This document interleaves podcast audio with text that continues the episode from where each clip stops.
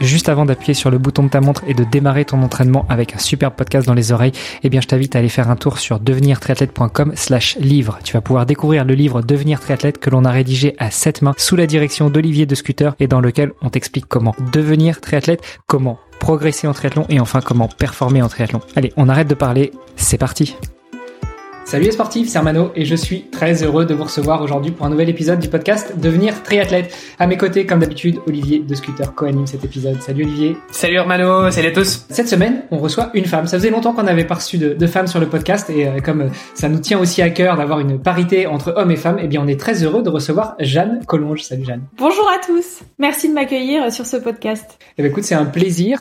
Jeanne, on a une tradition sur le podcast, c'est de laisser les premières minutes à notre invité pour qu'il ou elle, en l'occurrence elle, se présente. Euh, donc, euh, ce que je te propose, eh ben, c'est de tout nous dire sur Jeanne Collonge. Qui est Jeanne Collonge? Alors, euh, je vais essayer de résumer euh, rapidement. j'ai euh, j'ai 36 ans. 36 ans. J'ai une petite fille qui s'appelle Louise, qui a 5 ans. je fais du triathlon depuis 2005. Et euh, on va dire que j'ai commencé par la natation euh, toute petite, donc euh, j'ai toujours été un peu dans le sport, puis j'ai vraiment accroché à la natation et, et à ce genre d'effort. Et en fait, je suis venue au triathlon en 2005, j'ai découvert et, et très vite je me suis retrouvée en équipe de France courte distance. Et après en 2010, j'ai décidé de passer sur longue distance parce que finalement j'avais beaucoup plus, j'étais vraiment plus faite pour ce genre d'effort que pour les efforts euh, plus rapides et, plus courts quoi.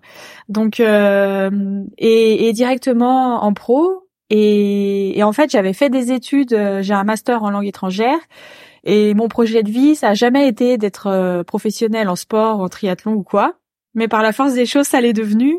Et, et voilà, aujourd'hui, je suis contente de de pouvoir faire parce que au départ, c'était vraiment une passion et ça l'est resté. Donc en fait, je suis contente de pouvoir faire de ma passion mon métier, quoi. C'est intéressant parce que master en langue étrangère, donc j'imagine que pour les déplacements, du coup, c'est bien, tu parles bien anglais. Ou... Ouais. Mais c'est vrai que d'habitude sur le podcast, on a plutôt des gens qui ont fait euh, soit des études de commerce, soit même des études dans le sport, en passant par STAPS ou euh, des kinés, des médecins. Euh, je crois que c'est rare qu'on ait euh, qu'on ait des qu'on ait des invités pro qui soient passés par d'autres filières. du coup, tu disais que c'était pour toi une passion, le triathlon, c'était devenu une passion, tu en as fait ton métier. Euh, on va revenir un petit peu après justement sur euh, bah, comment comment tout ça s'est articulé, comment est-ce que tu es devenu, enfin qu'est-ce qui a fait chez toi que tu as décidé de devenir pro et, après comment s'est articulé ta vie de, de triathlète professionnel. Euh, peut-être juste avant et c'est quelque chose euh, qu'il faut qu'on fasse de plus en plus. Euh, ce serait revenir un petit peu avec toi sur ton palmarès. Est-ce que tu peux nous faire une overview rapide de ton palmarès dans le triathlon, que ce soit du court ou du longue distance? Alors, euh, quand j'étais sur le court distance, du coup, j'ai été championne de France. bah, c'était junior. Hein, quand j'ai commencé, j'étais junior. Donc, de duathlon et de triathlon. Et après, j'ai été deuxième au championnat d'Europe aussi de triathlon junior. Et ensuite, quand je suis passée en, en longue distance, euh, bah, j'ai deux, deux titres de championne de France. Puis euh, euh, pour moi, bah, mes deux, les, les, les, deux victoires qui me tiennent le plus à cœur, c'est l'Embraman que j'ai gagné en 2012 et 2013. Et après, j'ai aussi gagné le 73 de Aix deux fois, euh, Gérard May, le long deux fois, euh, le, le long de l'Alpe d'Huez. Et en général, c'est ce genre de courses-là euh, qui me conviennent bien quand il y a de la montagne et tout ça. Et, et puis j'ai, j'ai fait deux, trois fois deuxième sur euh, Ironman, euh, label Ironman, distance Ironman quoi. Voilà. on va dire que globalement c'est ça. C'était sur lesquels que tu as fait deuxième sur distance Ironman? Alors sur Nice en 2013, j'ai fait deuxième. le Pays de Galles en 2016, deuxième. Et Lake donc en Californie, deuxième en 2013. Et en fait, à l'Ectao et au Pays de Galles, ça s'est joué à 500 mètres parce que j'étais en tête en course à pied et il y a toujours une fille qui m'a qui m'a rattrapée à 500 mètres de l'arrivée, quoi, deux fois. Donc euh, ça, c'est un petit peu frustrant. C'est quoi, c'est quoi la, la relation que tu as avec euh, avec cette personne qui te qui te double comme ça, ou en tout cas sur le moment même, est-ce que est-ce que tu ressens des des émotions comme ça de, de colère, de haine envers envers cette personne? C'est ça. Pas envers cette personne parce que je me dis bah c'est c'est la course et c'est le jeu et c'est comme ça. Là, elle est plus forte que moi. Mais euh, envers moi, oui, parce que je me dis que j'ai loupé quelque chose à un moment donné, quoi. Parce que si si j'avais eu la capacité de tenir vraiment ou alors euh, voilà je me dis que j'ai dû louper quelque chose quelque part et euh, et puis je me dis si près du but pourquoi tu peux pas juste mettre un petit dernier coup d'accélérateur euh, pour arriver à tenir les derniers 500 mètres euh, à fond? Sauf qu'il y a un moment en fait sur un Ironman où euh, le à fond n'est plus le à fond normal, on va dire. Oui, et puis ça c'est toujours facile à dire euh, a posteriori. on se dit toujours, mais attends, mais pourquoi? Enfin, c'est bon, allez, je pouvais le faire. Quoi. Sauf que sur le moment même, non, en fait, non, tu pouvais pas. et oui, oui, oui. Et pareil, cette année, alors en 2021, j'ai fait l'Embraman et j'avais été blessée avant. Donc en fait, j'ai repris la course à pied un mois et demi avant euh, l'Embraman. Et euh, j'étais deuxième jusqu'à, pareil, je pense 500 mètres, allez, 700 mètres maximum de l'arrivée. Et il y a Justine Mathieu qui m'a redoublé, mais là, à ce moment-là, quoi, la course était presque finie. Et je me suis dit, oh non, c'est pas vrai. Encore une fois. mais je pouvais rien faire. C'était collé au goudron, quoi. Et est-ce que, en termes de, en termes de, d'analyse, tu vois, de, de, de tes data, enfin, est-ce que toi, tu as vu une différence? Est-ce que les, c'est le dernier kilomètre, tu te relâches parce que, je sais pas, mentalement, il y a un truc, tu te dis, en fait, j'en peux plus. Euh, t'as vu une différence à ce niveau-là ou bien au contraire, t'as as vraiment gardé tes allures et puis c'est juste que euh, c'est eh ben, dans le sens que Là, il se trouve que cette année à Embrun, là, comme j'avais peu de course à pied euh, derrière moi, comme j'avais repris tard, euh, les, le, le, le, marathon a été un peu trop long pour moi. Donc j'ai tenu jusqu'à 32 km et les 10 derniers kilomètres, c'était en fait, il y avait le même écart entre nous deux, qui devait être de 10 ou 11 minutes. Et à partir du moment où j'ai fléchi dans les dix derniers, c'est allé très très vite. Elle m'a repris euh, progressivement. Et je savais qu'elle revenait sur moi progressivement. Plus d'une minute par kilomètre, quoi. Donc. Euh... Ouais, ouais, c'est ça. Oui, oui. et, et ça, t'en es consciente du coup, parce que tu dis je le savais, euh, parce que bon, en général, il y a des boucles, mais euh, avec aussi peu d'écart, tu restes sur la même boucle, donc tu le vois. Enfin, les, les gens te le disent, quoi. Moi, c'est les gens qui me disaient. Hein, j'avais mon entraîneur et, euh, et j'avais mon mari qui était là aussi et qui me disait qu'elle revenait, mais il m'avait pas prévenu que potentiellement elle pouvait me doubler. Mais je me l'étais dit de toute façon. Euh... Puis à un moment, ils m'ont dit bon bah elle est derrière, elle va te doubler, essaye de t'accrocher. Elle m'a doublé, j'ai pas pu m'accrocher. Malgré toute la bonne volonté, mes jambes voulaient plus quoi. C'était physiologique. ouais, ouais. Mm. ouais. Et euh, il y a eu une fois aussi. C'est un sujet qu'on aborde souvent en prépa mentale. Euh, tu sais, l'éternel deuxième ou l'éternel quatrième qui échoue ah au, pied du podium. En fait, euh, est-ce que, est-ce que tu crois qu'il y a aussi un aspect mental qui est rentré en jeu oui. euh, dans ces entre guillemets hein, défaites? Parce que quand tu fais deuxième ou quand tu fais troisième, pour moi c'est pas une défaite. Enfin déjà quand tu fais la course c'est pas une défaite, mais je veux dire c'est vrai que quand la personne te passe à 500 mètres de l'arrivée, parce que quand tu finis. Il y a un petit goût amer quand même. Ouais, c'est ça. c'est ça. Je pense qu'il y a une grosse part psychologique aussi. Euh, et puis, ah bah, j'ai souvenir par exemple euh, à Aix, euh, je sais plus quelle année, euh, je finis au sprint avec une fille qui s'appelle Marie-Beth Ellis qui était très très forte à l'époque et j'étais déjà hyper contente d'être avec elle en course à pied et de pouvoir jouer avec elle quoi. Pour moi, c'était j'étais un peu en admiration. Et je pense que du fait de ce ce statut que j'avais par rapport à elle où je la je la voyais vraiment comme quelqu'un de on est arrivé au sprint et en fait, c'est comme si je la laissais gagner parce que je me disais que c'était déjà trop bien d'avoir pu courir tout avec elle. Et donc, on a fini au sprint. J'ai essayé de sprinter, mais au fond, je pense qu'il y a une petite part de moi qui me disait bah c'est déjà bien deuxième face à elle et tout. Donc il y a une petite part euh, psychologique aussi. Et, et c'est quelque chose que tu travailles euh, euh, pour tes prochaines courses? Enfin, je veux dire, t'es suivi peut-être un préparateur mental ou quoi pour, oui. pour ce genre de choses? J'ai j'ai une préparatrice mentale qui est psychologue du sport et donc on travaille vraiment sur plein de choses euh, et elle m'a beaucoup aidée. Euh, d'ailleurs, je pense que sans elle, j'aurais pas réussi à faire plein de choses que j'ai fait dernièrement parce que parce qu'elle était là, elle m'a aidé à prendre conscience de certaines choses. Et je pense qu'il y a quelque chose qui aide beaucoup aussi. c'est juste la gestion des allures et euh, je pense que quand on se connaît mieux et par exemple moi je travaille au cardio euh, depuis pas si longtemps que ça en fait hein, et ça m'aide à mieux savoir si je suis vraiment dans des zones que je vais pouvoir tenir longtemps ou si je suis euh, au-dessus de ce que je peux faire et où du coup potentiellement je peux mal finir le marathon et donc me faire doubler quoi. Parce que aujourd'hui euh, le, niveau est très élevé et du coup on peut pas se permettre d'avoir un moment où où ça va moins bien parce qu'il y a des filles euh, pour qui ça ira pas moins bien. Donc, euh, ouais. je te propose de revenir peut-être sur la, la, partie justement prépa mentale et puis et puis sur d'autres sur d'autres aspects aussi par la suite. Mais euh, euh si, si on revient peut-être justement à, à, ton parcours, donc euh, là tu nous as parlé de ton palmarès. Euh, si on, on, refait une petite ligne du temps, donc toi tu commences le bon la natation depuis toute petite, tu commences le triathlon en 2005, tu te testes un petit peu sur des distances courtes, mais tu vois que finalement, euh, tu as quand même une préférence pour le long. Donc tu passes sur la distance longue. Euh, en pro, c'est en quelle année que tu passes pro 2010. Parce qu'en fait, euh, comme j'étais, euh, comme je courais en, comment dire, j'étais en équipe de France en courte distance. Quand je suis passée sur le long, je suis direct passée par la case pro. Quoi, j'ai pas, je me suis inscrite en, en pro, même si je mets, pour moi, professionnel, ça ne voulait pas dire que ça allait être mon métier. C'était juste que c'était comme ça. Euh, c'était courir avec les meilleurs, quoi. On va dire ça comme ça, un peu élite, quoi. Et, et en fait, après, par la force des choses, euh, j'ai vu que ça se passait bien.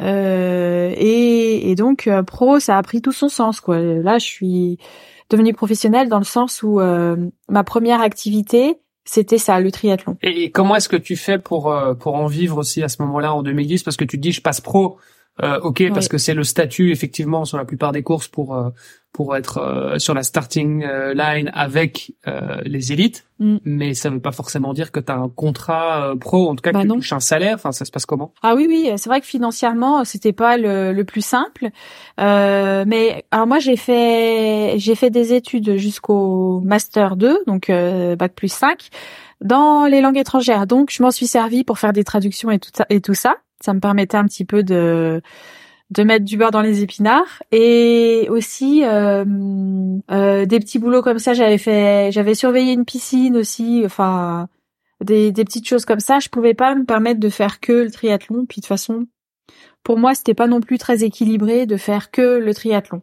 Donc dans ma tête de toute façon euh, même si j'avais gagné ma vie avec ça j'aurais pas fait que ça. Oui c'était pas ton ambition non plus ouais c'est ça. Et, et, en fait, euh, j'ai pu avoir des, des partenaires. Euh, J'avais quand même des petits partenaires qui m'aidaient un petit peu, et mes parents aussi qui m'ont soutenu beaucoup parce que euh, déjà ils m'ont soutenu dans le fait où ils m'ont ils m'ont toujours euh, aidé à me dire, enfin, en me disant que fallait que je fasse ce que j'aime et euh, pour eux c'était vraiment important. Et, et voilà, ils savaient, je savais que si j'avais un problème financier ou quoi, ils allaient m'aider aussi, quoi. Donc c'était quand même euh, une aide. Puis après, à partir de 2012, j'ai eu des partenaires financiers.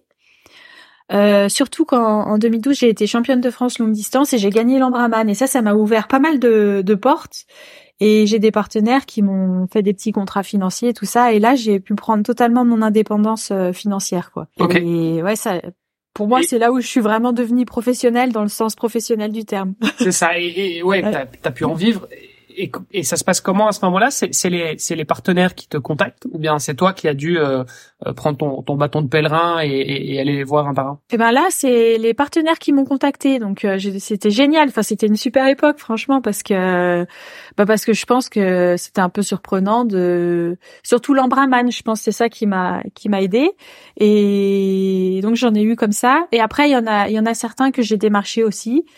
Et, et voilà, c'est comme ça que que ça s'est fait. Parce que c'est un, un vrai métier et, enfin je sais pas, on regarde euh, euh, dans le foot par exemple, bah tous les footballeurs ils ont euh, ils ont un, au-delà du coach, je veux dire ils ont un manager, un agent euh, qui les représente, qui qui s'occupe des, des, contrats de sponsoring, etc.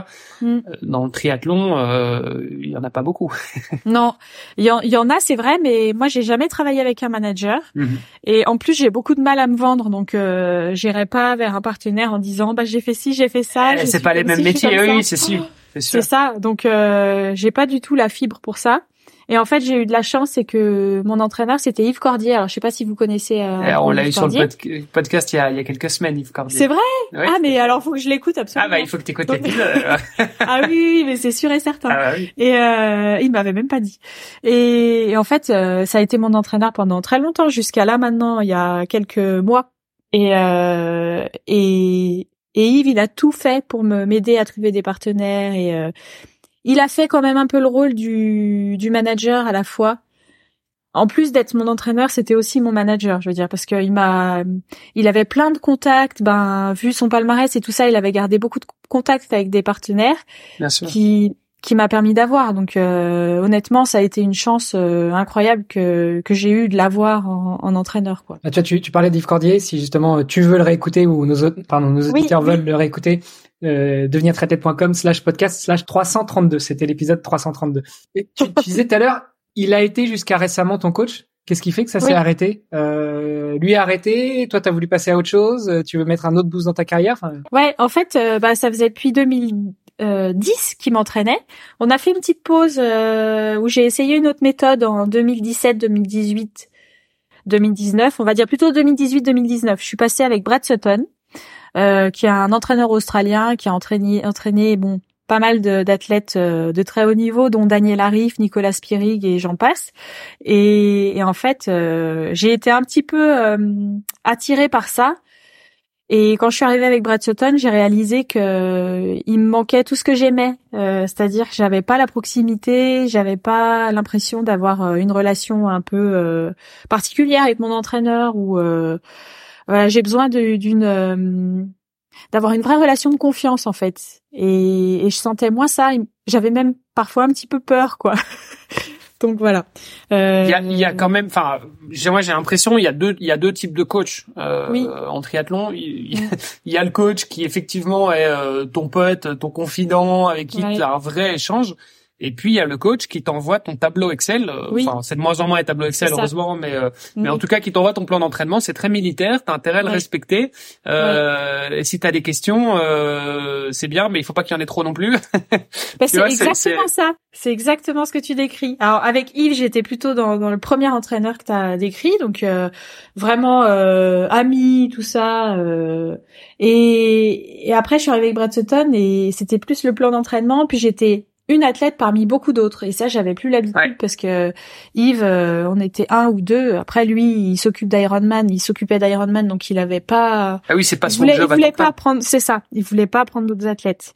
Et en fait, euh, bah après, je suis revenue avec Yves parce que pour toutes les raisons que je viens de dire euh, avec Brad Sutton là, je voulais retrouver ce que j'avais avec Yves. Je suis retournée avec Yves et et là, ça faisait trois ans que j'étais à nouveau entraînée par Yves et euh, j'avais l'impression que, ben là, j'ai 36 ans, j'ai eu 36 ans récemment, et je me suis dit, euh, il me reste peut-être, je sais pas, trois, quatre ans euh, dans le triathlon euh, pro. Je sais pas, hein, je dis ça comme ça. Et, et j'ai l'impression d'arriver un peu à un moment où je stabilise ou alors euh, où où j'ai envie d'essayer quelque chose de nouveau pour voir euh, où ça peut m'emmener parce qu'il y avait certaines choses où j'avais l'impression de plus progresser quoi. Ou alors même de parfois descendre un petit peu. Euh, voilà des qualités que j'avais euh, étant plus jeune que que j'avais plus ou alors des blessures qui revenaient souvent. Et pour moi il y avait quelque chose à changer quoi. Et on dit souvent que bah on peut être entraîné toute sa vie par le même entraîneur mais c'est rare quand même. C'est souvent on a besoin de changer et de bousculer un peu les habitudes pour le corps et pour l'esprit aussi. Et donc du coup aujourd'hui tu t'as pris un nouvel entraîneur ou entraîneuse Entraîneur, c'est c'est un homme et euh, il habite là où j'habite à Saint-Étienne. Euh, il a été longtemps entraîneur euh, des des jeunes euh, à la à la Fédé de tri et euh, il s'appelle Romain et on s'entend très très bien. Il a justement cette bienveillance que je cherchais chez un entraîneur et à la fois euh, une méthode que j'aime beaucoup parce que c'est euh, c'est du polarisé. Donc je sais pas si vous avez entendu parler du polarisé. Ça veut dire que euh, on a des entraînements la plupart du temps qui sont vraiment lents et qui sont à respecter avec des bah le cardio, tout ce qui est les watts et tout ça, tous les outils qu'on a aujourd'hui en fait.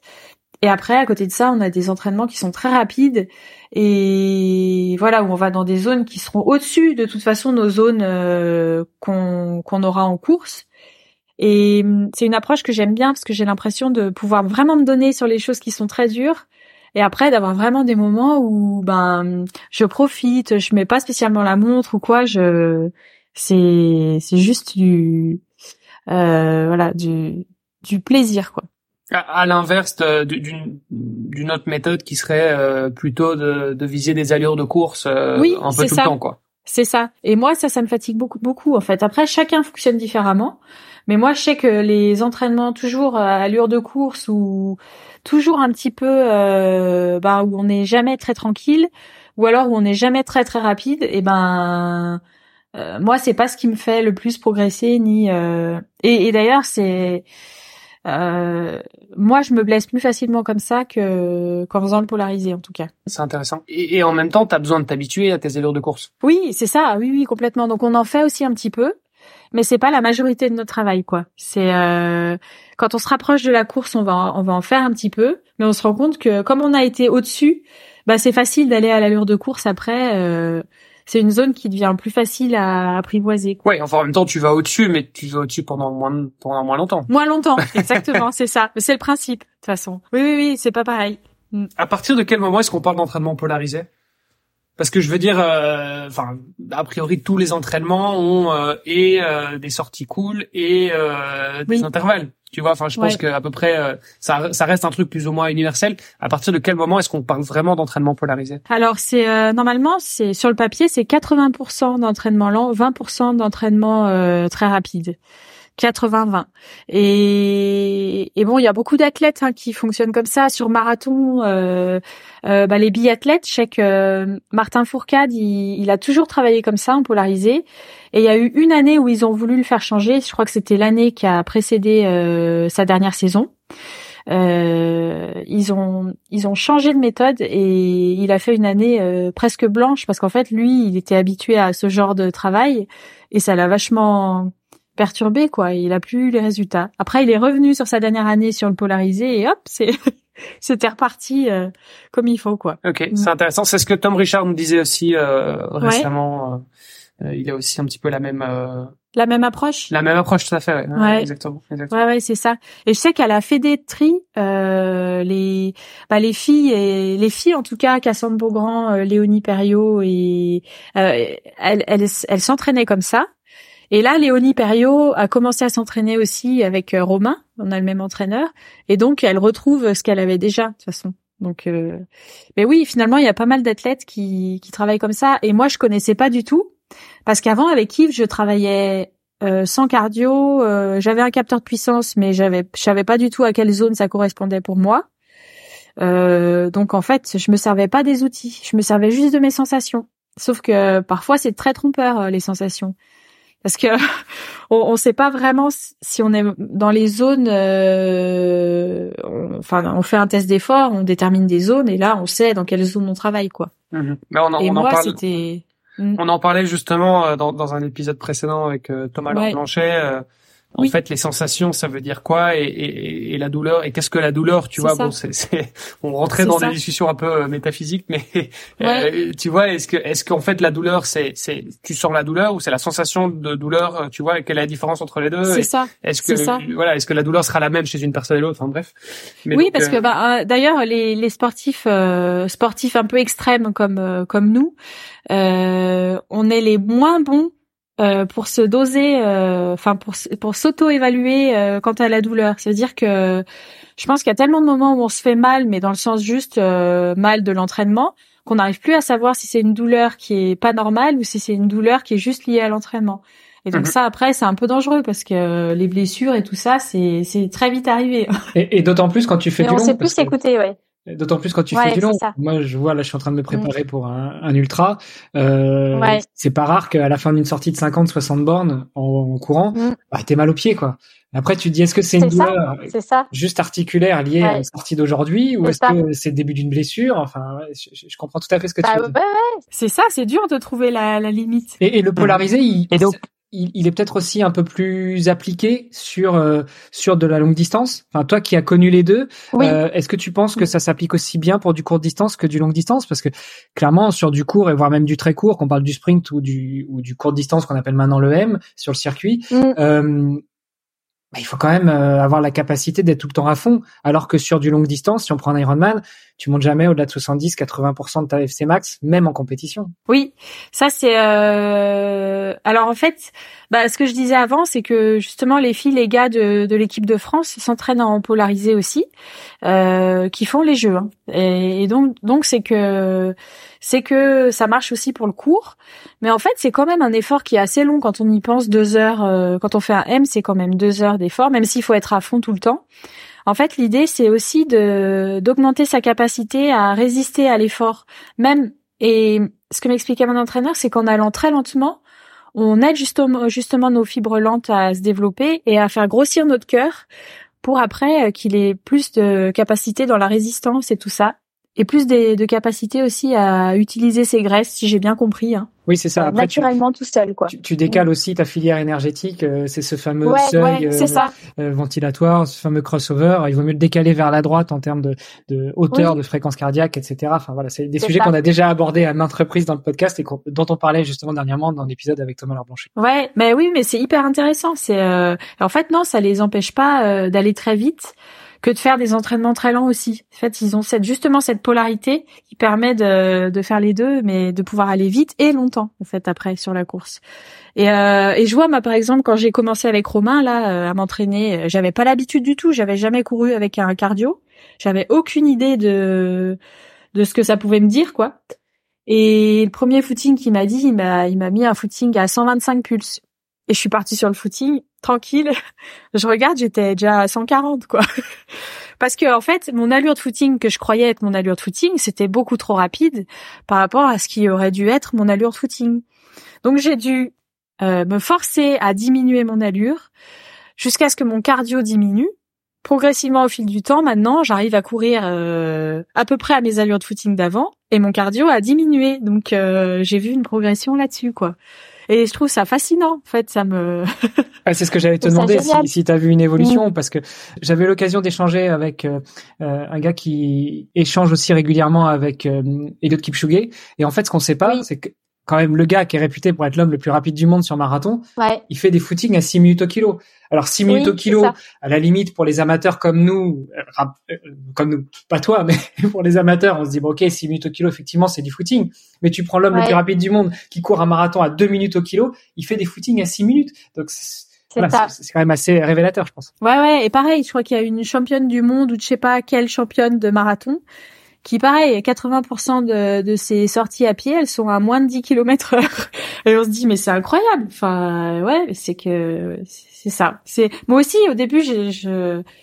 ah, j'avoue que les premières sorties à à devoir rester à 125 pulses, euh, ça me semblait long et dur.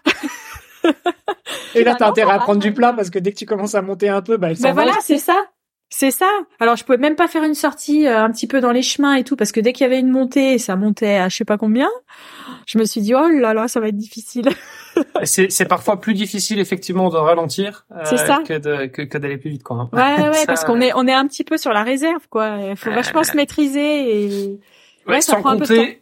Sans compter le le, le fameux ego, hein. Euh, c'est-à-dire que tu, sais, tu te balades, bon, quand t'es toute seule au, au, milieu des champs, à la limite, euh, c'est moins grave. Mais ça. quand t'es un peu en ville, tu sais que t'es, tu pas, tu cours dans un parc ou quoi. Et en fait, tu vois des gens, tu sais, qui, forcément, qui dépassent, machin, et tu, tu es toujours un petit peu entraîné, euh, que tu ah le veuilles ou non, inconsciemment, tu vois, ça, ça joue, quoi. Ouais, ouais. Ah bah moi, du coup, je me suis dit, bah, vu que je cours doucement là et que je suis focalisée sur ma montre, je vais proposer à mes copines, à ma mère et tout de venir courir avec moi.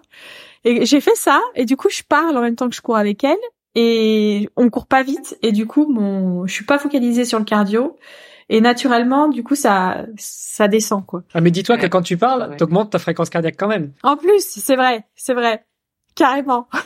et quand tu fais quand tu fais un entraînement euh, polarisé comme ça, est-ce que il vaut mieux, en imaginant que tu, tu dois diminuer ton volume global d'entraînement, mm. est-ce qu'il vaut mieux que tu diminues de manière proportionnelle, donc tout pour toujours garder un 80-20 Oui. Ou est-ce que dans ce cas-là, euh, il vaut mieux que tu diminues un petit peu la partie lente et pour privilégier l'entraînement, on va dire un peu plus qualitatif entre guillemets. Ouais. Euh... c'est ça que je, je je sais pas effectivement parce que Romain entraîne aussi beaucoup d'amateurs hein, qui finalement euh, il a il a un, deux trois quatre il doit avoir quatre ou cinq euh, pros vraiment mais sinon le reste c'est c'est des gens qui travaillent beaucoup à côté et pourtant, il utilise cette méthode et je sais pas s'il fait vraiment 80-20 ou s'il y a un petit, euh, on va dire, si le pourcentage et le ratio est un petit peu différent. Je je sais que les autres me disent aussi qu'ils font des trucs très lents et des trucs très rapides, mais peut-être que justement ils ont moins le temps pour faire des choses très lentes et. Euh... Mais c'est ça, parce que faire 80% de. Bah oui. Mais voilà, t'as pas le mm. même volume en, en absolu, ah donc en fait, euh, quand tu bosses, que t'as déjà une vie un peu chargée avec, euh, tu sais, une vie de famille, un boulot, bah, ça, prend pas mal de temps. tu te fais 10 heures sur la semaine, bah c'est déjà c'est déjà pas mal pour beaucoup de personnes quoi. Exactement. Donc euh, voilà, mais sur tes 10 heures, ça veut dire qu'en fait tu fais que 20% de rapide. Au final, Oui. t'as as fait deux heures de vraiment de qualitatif. vraiment rapide. Je pense Tu que vois, ça change du semaine. coup quand euh, le volume est pas le même, euh, ça doit changer le ratio. Faut adapter un petit peu. Ouais. Euh, Moi, pour le vivre ça. avec mon entraîneur, euh, ça fait 15 ans Oui. qu'il qu'il m'entraîne en polarisé. Et justement, il Ah, adapte à chaque fois le volume. Quand je fais sauter une séance parce que euh, il y a un meeting, euh, du boulot, la famille, il me dit bah écoute, Mm. on va ajuster la semaine pour rester justement. Alors euh, maintenant, il me dit plus, c'est pour rester dans le dans le ratio 80-20, mais il ajuste la Ouais. semaine pour que euh, on soit pas loin de ce ratio. Alors c'est peut-être à 78, euh, 22, tu vois, mais, mais on n'est Bah pas voilà, loin du ratio ça. de polarisation. Ouais, ouais, ouais, c'est d'accord. Donc, euh, tu vois, c'est intéressant de savoir parce que je je savais pas trop justement comment ça pouvait fonctionner, mais euh, Écoute, on te propose un test. On se rappelle dans une semaine et puis tu dis à Romain, euh, cette semaine je peux pas faire telle séance. Tu vas voir s'il ajuste la semaine. c'est ça. On va voir ça. et, et, et- et en même temps, ouais, parce qu'on en- c'est vrai qu'on en parlait un petit peu tout à l'heure en off, mais euh, euh, c'est aussi un message. On l'a déjà répété plusieurs fois sur le podcast, et je pense que c'est important de, de le répéter encore une fois, c'est que euh, la plupart des gens qui nous écoutent sont des triathlètes amateurs. Euh, la, la plupart des triathlètes de toute façon sont amateurs, et voilà. Euh, ça sert à rien de se vouloir se calquer sur Oui. les méthodes euh, qu'utilisent les pros, Mm. pour la simple et bonne raison que les pros, bah, euh, ils ne font alors. euh, peu de choses près, euh, ils ne font que ça. Donc euh, Ouais, bon, il y a des pros qui ça. bossent quand même un petit peu, et Mhm. tu l'as, tu l'as fait, hein, et Mhm. il y en a, il y en a plusieurs qui l'ont fait aussi. Mais, mais en général, quand t'es pro, t'as quand même, euh, euh, voilà, ça, ça devient ta priorité numéro une. Enfin, c'est, c'est la première chose qui t'occupe dans ta vie. Euh, là où quand t'es amateur, Ouais. bah, en général, t'as, t'as d'office un boulot, tu bosses Ouais. euh, a priori euh, cinq jours semaine, Mhm. euh, et c'est beaucoup plus compliqué. T'as pas les mêmes phases de récupération. C'est ça. Euh, Ça a rien à voilà, voir. donc voilà, donc ça sert à rien de se dire en fait euh, bah si euh, si Jeanne elle fait 80-20, euh, bon bah moi aussi je vais faire 80-20 si je suis amateur, bah, Bah pas oui. forcément en fait. C'est ça. Et, euh, et c'est très vrai ce que tu dis parce que moi, le matin, ben, mon mari va travailler, notre petite va à l'école, et moi, je vais travailler, mais mon travail, c'est d'aller sur mon vélo à la piscine ou dans mes baskets ou à la salle de muscu et ou de récupérer. Et après, à la fin de la journée, j'ai fini mon sport. Donc euh, après, moi, j'ai mes loisirs à moi. Je sais pas, je vais lire. euh, je donne un petit peu des cours aussi euh, anglais, espagnol. Je vais m'occuper de ma fille, mais j'ai fini mon ma journée de sport et de alors que j'imagine quelqu'un qui travaillerait bah, toute la journée et qui doit caser ses entraînements entre, c'est totalement différent. Enfin, c'est pas du tout la même approche quoi. Mm. Et, et d'ailleurs parfois, je pense que ça peut être vachement piégeux euh, pour les amateurs de vouloir trop en faire et après soit d'être euh, en burn-out parce qu'il y en a trop, euh, soit d'être euh, de divorcer parce que euh, il y en a trop pour la famille aussi. Ah, ça Donc, doit, ça euh, doit. Il y a un moment où ça casse et ça casse Bah ouais. euh, à un endroit ou à un autre, mais ça casse. Ouais, c'est ça. Et du coup, c'est c'est dommage de pour quelque chose qui doit être un plaisir et euh, justement un loisir ou juste obtenir un objectif euh, parce que ça nous fait plaisir, et ben de mettre en péril soit sa famille, soit sa santé, soit euh, voilà. Donc je pense que c'est difficile en tant qu'amateur de trouver, enfin que je dis amateur, euh, en tant que personne qui travaille et à côté fait euh, ce sport, de trouver le bon équilibre pour avoir et la performance et le plaisir et euh, ne pas voilà ne pas trop en faire quoi. Ouais, et d'autant plus que le plaisir, je pense que le plaisir dans le triathlon, tu, beaucoup de gens, ils vont, ils vont le retrouver aussi dans la performance. Bah c'est ça. Je pense que ce qui fait plaisir aussi, c'est que C'est le plaisir de faire un bon chrono, Voilà, de, voir que tu, tu t'améliores, que tu es de plus en plus rapide, de plus en plus endurant, etc. Enfin, tu vois, donc, donc d'avoir donc, euh, rempli son objectif, quoi, d'avoir atteint son objectif Eh oui, et mais donc c'est là, c'est c'est ça, et c'est et c'est ça qui devient justement un petit peu euh, un petit peu complexe parfois pour Ouais. euh, pour des triathlètes amateurs. Euh, de Et trouver le bon équilibre. et là où je vois, euh, je pense que justement ce, enfin, je suis pas sûre que ceux qui essayent absolument de tout caser et et qui sont un peu en surcharge, on va dire, au niveau du timing, euh, je suis pas sûre que ce soit vraiment ce qui est le plus efficace à, à l'arrivée. Je me dis, est-ce qu'il vaut pas mieux en- en faire un petit peu moins et que ce soit plus dans une espèce de sérénité ou euh, ou alors euh, dans dans un schéma où on n'est pas sans arrêt après à courir après le temps? Et est-ce que c'est pas là où on va justement euh, réussir le mieux, quoi? Parce que parfois on veut en faire, en faire, surtout en triathlon, c'est un peu le c'est un peu le, le sport où où on nous prend pour des fous parce que faut en faire, c'est trois sports d'endurance, donc euh, plus il y en a, mieux c'est, quoi. Alors qu'en fait, je crois pas. C'est en fait surtout que c'est toujours un cycle, euh, alors, euh, vertueux ou vicieux, on, on y verra, on verra comme on veut, mais mais il y a pas dans l'entraînement, il y a pas que l'entraînement, ou plutôt dans la performance, il y a pas que l'entraînement. Il y a l'entraînement, mm. il y a le repos, il y a la sérénité euh, physique, euh, psychologique, euh, mentale. Et donc, si tu commences mm. à courir après le temps parce que bah, tu as aussi un dîner en famille et puis tu as un meeting mm. avec le boulot et puis tu dois caser tes trois heures de vélo et tes deux heures de natation, au final, tu génères une telle charge mentale, tu, tu lâches tellement d'influx nerveux que bah, soit le temps que tu passes en dehors de faire du sport, c'est-à-dire à bosser ou avec tes proches, et eh ben c'est pas du temps de qualité. Soit ouais, le temps que tu as pour t'entraîner, c'est pas du temps de qualité, et donc du coup tu vas cramer plus d'énergie qu'autre chose, et donc tu vas aller vers le burn-out ou, vers vers le surentraînement. Enfin, au final, c'est vraiment un, cycle qu'il faut voir de manière globale et pas et pas euh, scinder chaque chaque élément de ta vie, quoi. En fait, c'est vrai ce que tu dis. Je pense qu'il y a justement si c'est si t'es dans ce genre de situation, il y a un moment où t'es là sans être là, quoi. Enfin, si t'es là avec ta famille et que tu dis ah mince, j'aurais dû euh, être là sur mon home trainer ou je sais pas. du coup, t'es là sans être là.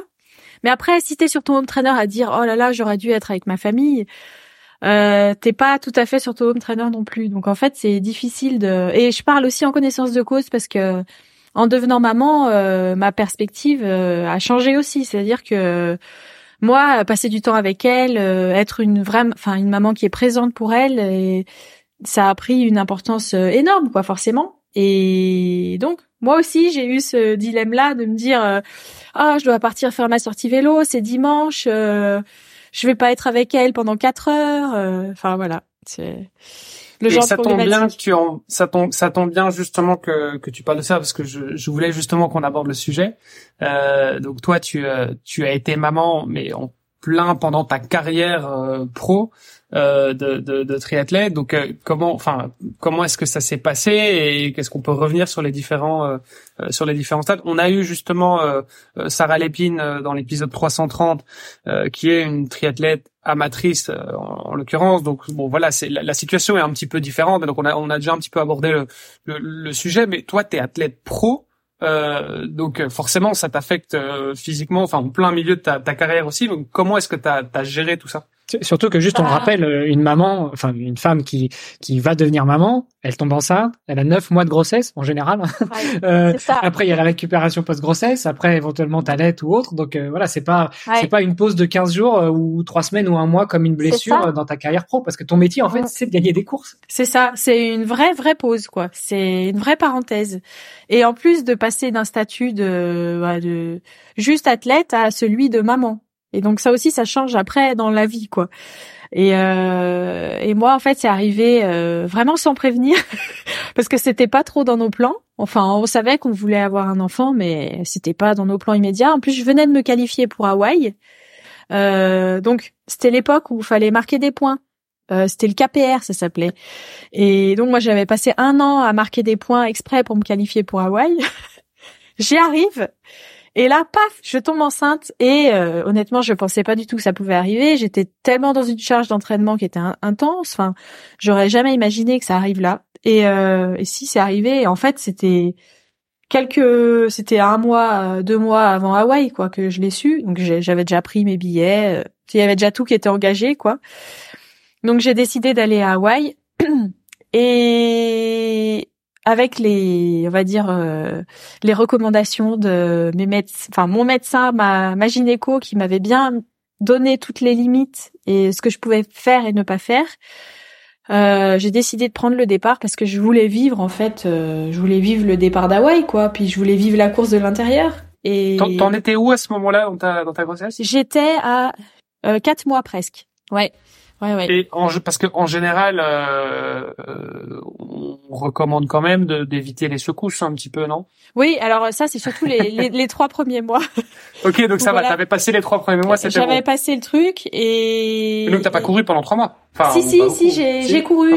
J'avais j'avais le droit de courir. Hein, euh, c'était euh, voilà, c'est ma ma gynéco m'a jamais interdit euh, quoi que ce soit. Après le vélo, je faisais très attention parce que j'avais pas envie de tomber ou bah oui, voilà, encore plus que d'habitude. C'est ça, c'est ça. Mais, mais t'avais t'avais pas, enfin. Euh, toi, t'as pu courir, mais parce que tu courais déjà avec ton corps était vachement habitué à ça. c'est ça, c'est ça. Euh, mais une femme qui court pas, par exemple, euh, on va pas lui conseiller de courir alors que Je pense ce serait pas très recommandé. On lui mm. recommanderait plutôt d'aller à la piscine euh, ou de faire du vélo euh, d'intérieur ou de l'aquagym. Non, mais c'est vrai. Hein.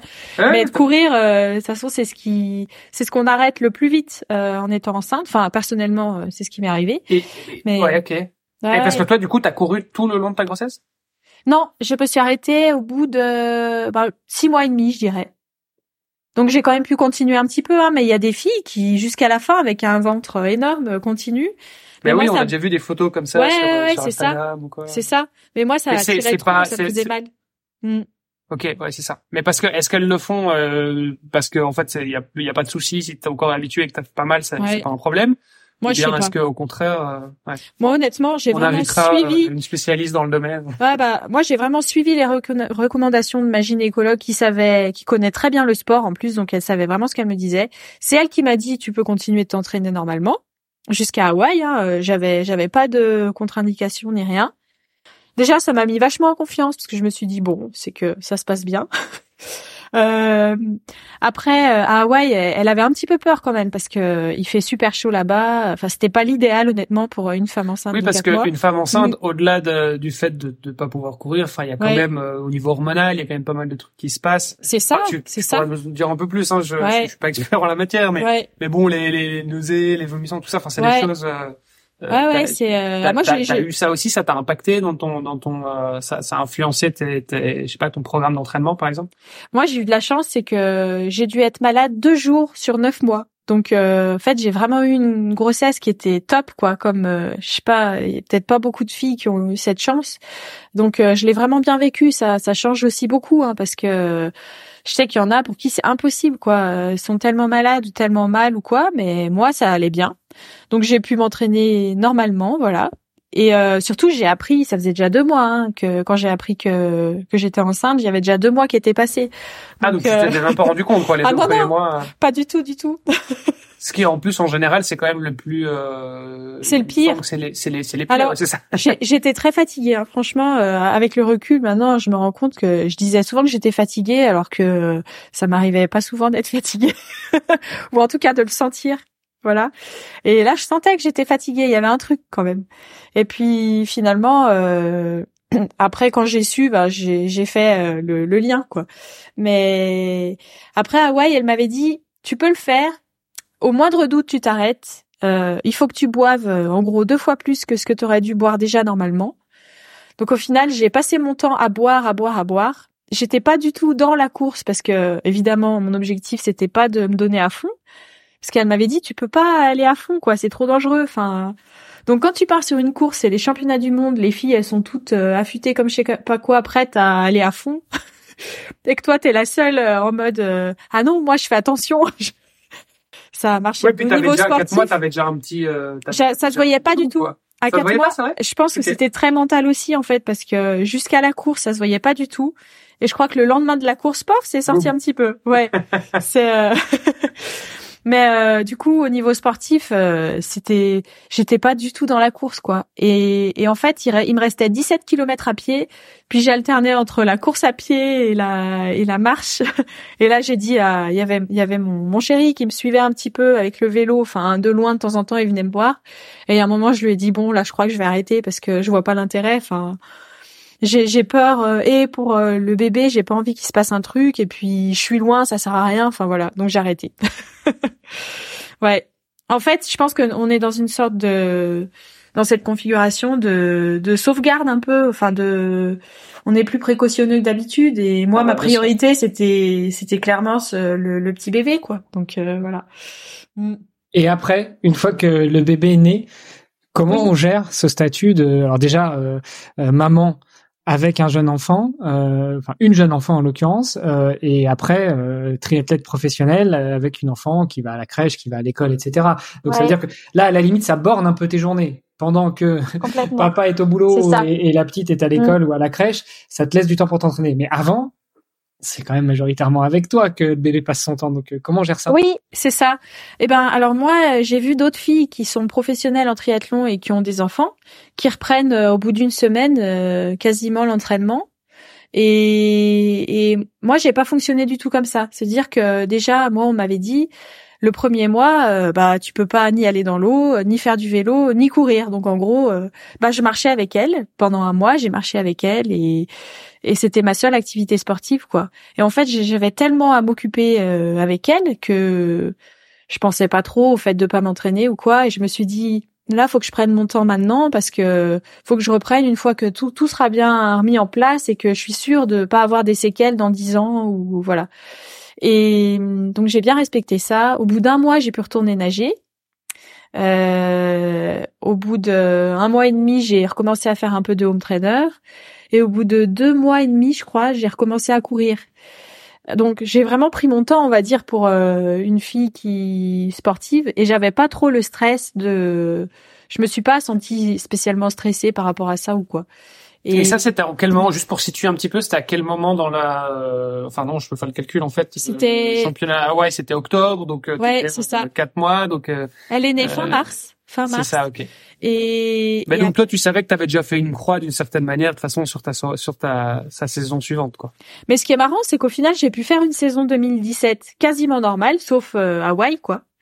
Et après 2018, bah c'est comme si, en fait, euh, comme elle est née en mars, j'ai j'ai repris la ma première compétition, c'était le court distance à Embrun, donc c'était le 15 août ou le 14 août, quoi. Mm. ouais. Donc j'ai repris en août.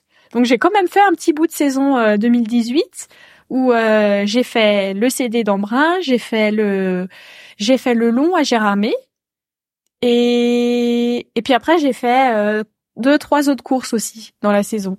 Ouais. Et c'était pas une vraie saison comme tu avais l'habitude d'en faire euh, C'était plus euh, une reprise dire, quoi. pour reprendre c'est ça, c'était C'est ça. Puis j'avais envie en fait, c'est vrai que j'avais mais c'est fou parce que je me suis arrêtée quand même longtemps de faire de la compétition et de je me suis arrêtée longtemps de courir euh, longtemps de faire aussi des intensités ou quoi. C'était tout euh, juste euh, c'était pour se maintenir quoi ce que je faisais. Et mine de rien après quand j'ai repris la compétition bah ça allait. Enfin j'étais pas voilà, on se rend compte que le corps a une mémoire aussi qui est qui est vraiment forte quoi. Et puis au-delà de ça, euh, alors moi j'ai quatre enfants donc je l'ai vécu avec mon ah épouse, mais euh, euh, mais souvent on dit aussi que la grossesse chez les femmes c'est un super booster. Déjà vous avez des charges d'hormones dans tous les sens et du coup ça, mm. il faut bien euh, faire euh, grandir le corps, faire évoluer le corps, nourrir un, un, ou des bébés quand on en a plusieurs en même temps. Mais mais du coup c'est peut-être ça aussi qui t'a permis de reprendre aussi facilement. C'est-à-dire que t'as pas mis ton corps en pause pendant le temps de ta grossesse. Déjà, tu as continué à avoir un minimum d'activité et puis surtout, tu étais enceinte et donc euh, ton corps il a continué à évoluer. Et après, une fois que tu as accouché, euh, tu as pu reprendre progressivement. Est-ce que, euh, est-ce que toi, justement, tu as senti un, un, un, boost ou quelque chose euh, pendant et après cette grossesse? Alors moi, j'ai pas senti le boost du tout euh, pendant la grossesse. C'est-à-dire que je sais qu'il y a des filles, notamment euh, l'histoire de les histoires là dans, dans les années 90 ou des de, des Allemandes de l'Est là qui faisaient exprès d'être enceintes pile au bon moment pour avoir des bonnes performances. J'ai pas du tout senti ça. Il y a des filles pour qui ça le fait vraiment. Alors moi, c'était euh, le vraiment l'opposé, quoi. Ça m'a juste fatiguée. Donc euh, pas du tout le boost, euh, non non. Et et par contre après, je pense d'être maman, c'était alors au niveau physiologique, j'ai trouvé que je retrouvais, comme t'as dit, hein, comme j'ai pu m'entraîner quand même quasiment tout du long de ma grossesse, j'ai pu reprendre. J'avais l'impression que ça allait physiologiquement. J'avais pas de voilà de choses qui avaient spécialement changé. Et hum, c'était plus euh, au niveau mental, quoi. Je trouve que bah, j'allais sur une course et, et je me disais, bah, si j'y arrive pas là, euh, il y aura toujours Louise, elle sera toujours là, ou voilà, il y aura toujours ma famille. C'est c'est c'est ça qui me rendra vraiment heureuse, quoi. Donc c'est c'était aussi une sorte de force euh, pour ça, quoi. Ça t'a permis de relativiser Exactement, sur la, place que le, le, triathlon prenait dans ta vie, quoi. Ouais, c'est ça. Et et aussi autre chose, c'est que avant, bah, j'allais faire une course et je voyais que l'aspect me faire plaisir parce que j'aime faire les courses. Euh, même l'aspect financier, j'y pensais quasiment pas. J'ai jamais choisi mes courses en fonction du prize money ou de ce que ça pouvait représenter ou de non, j'ai vraiment fait des choix de cœur, on va dire. Et sauf que quand je suis devenue maman et que j'avais une responsabilité aussi financière, eh ben ça a changé aussi. Je me suis parfois si je loupais, je me disais ah, mince, c'est tout cet investissement pour au final revenir avec zéro euro, quoi, avoir euh, dépensé de l'argent pour euh, ne rien gagné. Et je me disais, bah zut pour moi, mais surtout zut pour ma famille, quoi. Ça reste que la très grande majorité des triathlètes font, hein, c'est-à-dire dépenser de l'argent euh, oui. pour pas en gagner. Hein. Pour pas en gagner, voilà, c'est ça. Globalement, euh, c'est ça. Et pour reboucler peut-être un peu sur ce sujet-là, justement, euh, comment tu gères avec tes partenaires? Euh, Parce que autant un, un triathlète homme on s'attend pas forcément à ce qu'il tombe enceinte. C'est ça. Euh, ouais. quelque chose. Il y a un problème. Mais euh, une triathlète femme, bah, potentiellement, comme tu l'as dit, même si tu projettes d'avoir des enfants un jour, ça peut toujours arriver. Alors après, est-ce que tu gardes l'enfant, est-ce que tu gardes pas, ça c'est un autre débat euh, au-delà du sport. Mais, comment tu gères avec tes partenaires qui, euh, pour le coup, bah, il doit y avoir une négo. Euh, est-ce qu'ils continuent à t'accompagner Est-ce qu'ils t'accompagnent pas Est-ce que ça remet en cause les contrats pour la suite Est-ce que du coup ils ont beaucoup plus d'attentes par rapport à toi pour la suite parce que ok, on va lui faire confiance pendant les 9-10 prochains mois, mais mais l'année prochaine, il va falloir qu'elle prouve que. Enfin, tu vois comment ça se passe quand on est une femme pro au triathlon versus ses partenaires vis-à-vis de ses partenaires? Eh ben, on, on, en parlait avec une amie justement dernièrement, et on se disait dans un contrat professionnel euh, sportif, euh, il y a absolument rien, aucun alinéa concernant euh, la maternité. Il y a sur la blessure, sur tout ce qu'on veut, le le non-respect de voilà de d'un partenaire ou quoi, mais il n'y a pas du tout le la maternité.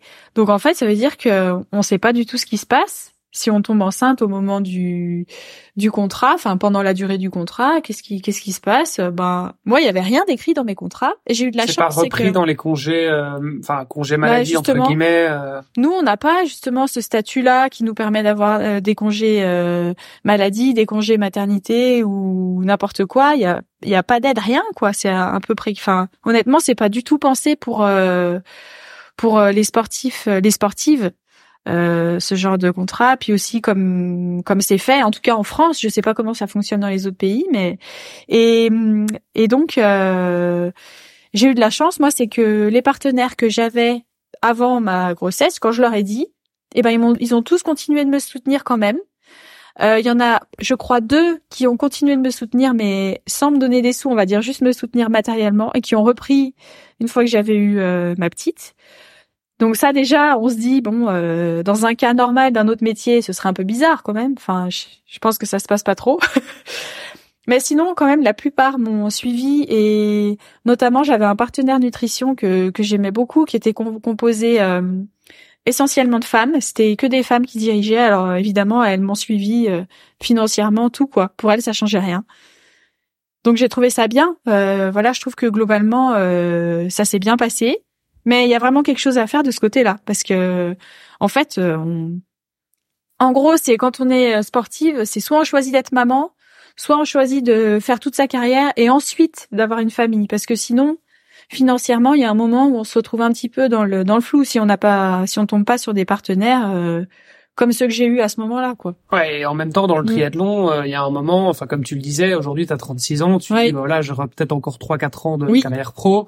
Mm. Euh, bon, voilà, peut-être un peu plus, hein, je te le souhaite si, si, mm. si c'est le cas, tu vois, mais je veux dire, effectivement, il y a un moment où euh, tu t'approches de la quarantaine, bon bah euh, voilà, euh, tes performances, euh, c'est c'est oui, ce sera plus la même chose qu'à 25. C'est ça, c'est ça exactement. Euh, et en même temps, si tu décides d'être maman après 40 ans, ça devient compliqué aussi. Voilà, c'est ça. Donc c'est un gros dilemme en fait. Et il y a plein de filles pro qui ont qui sont face à ça, et je sais, il y en a beaucoup qui ont un enfant à 40 ans chez les filles pro. Ouais, et qui il y en a aussi qui ont du mal à l'avoir à 40 ans, du coup forcément. Il euh, y en a plein bah, qui savent pas comment faire au milieu de leur carrière.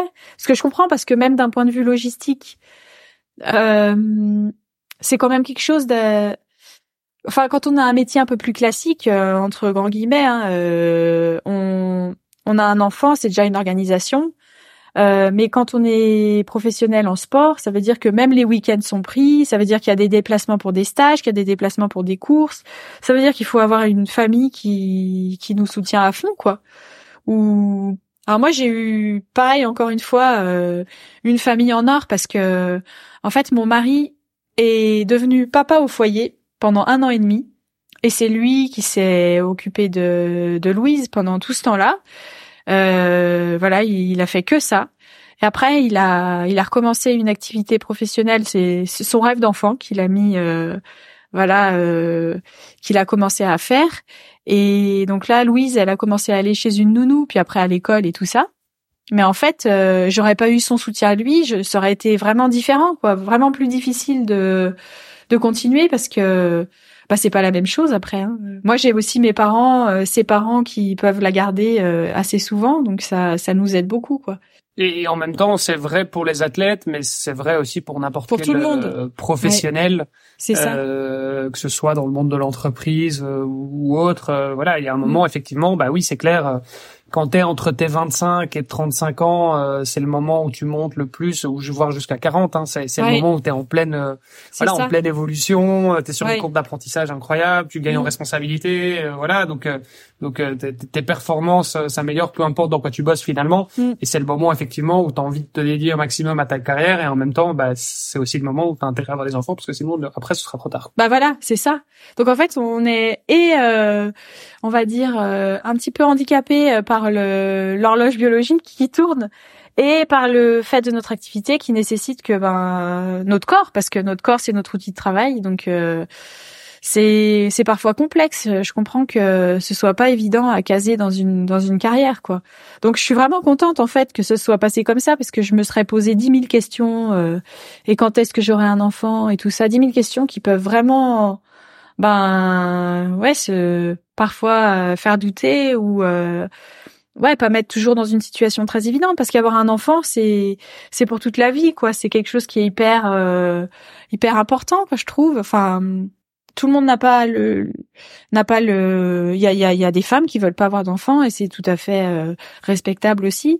Mais ce que je veux dire c'est que c'est un choix quand même qui est hyper important. Et donc euh, moi j'aurais eu peur en tout cas de me retrouver à à 45 ans et de me dire ben j'ai j'ai j'ai pas d'enfant parce que j'ai voulu faire du triathlon euh, toute ma vie et après de de le regretter parce que mon souhait c'était d'en avoir. Mmh. J'aurais eu peur d'avoir ces regrets. T'étais t'étais dans la euh, t'es à peu près dans la moyenne. Enfin t'avais quoi? T'avais 31 ans. J'avais 31 ans, c'est ça, oui. C'est mmh. alors je sais pas quelle est la moyenne. Euh, ben bon j'imagine. Je pense que c'est ça maintenant. Ouais ouais ouais ça a un petit peu euh, ça a changé par rapport à avant. Hein. Maintenant on en a plus tard des enfants. Oui. Mmh. Oui, c'est vrai. Quel, quel, serait ton euh, quel serait ton, ton conseil alors euh, ou tes conseils pour les, les, les athlètes euh, femmes qui qui veulent performer justement mais qui se poseraient peut-être des questions? Bah moi je trouve que c'est si c'est possible, hein, comme je disais, d'une manière logistique et tout ça, si ah parce que moi il y a beaucoup de filles qui m'ont dit ah mais moi mais mon, mon conjoint il il ferait rien quoi, c'est tout moi qui qui ferait tout ça. Mais en vérité, je pense que c'est vraiment une décision à deux. Quoi, faut être sûr que les deux euh, prennent leurs responsabilités et que bah, la maman qui est qui est sportive euh, professionnelle, c'est pas elle qui va tout faire pour l'enfant, qu'il va aussi y avoir euh, euh, bah, une une division des responsabilités, on va dire.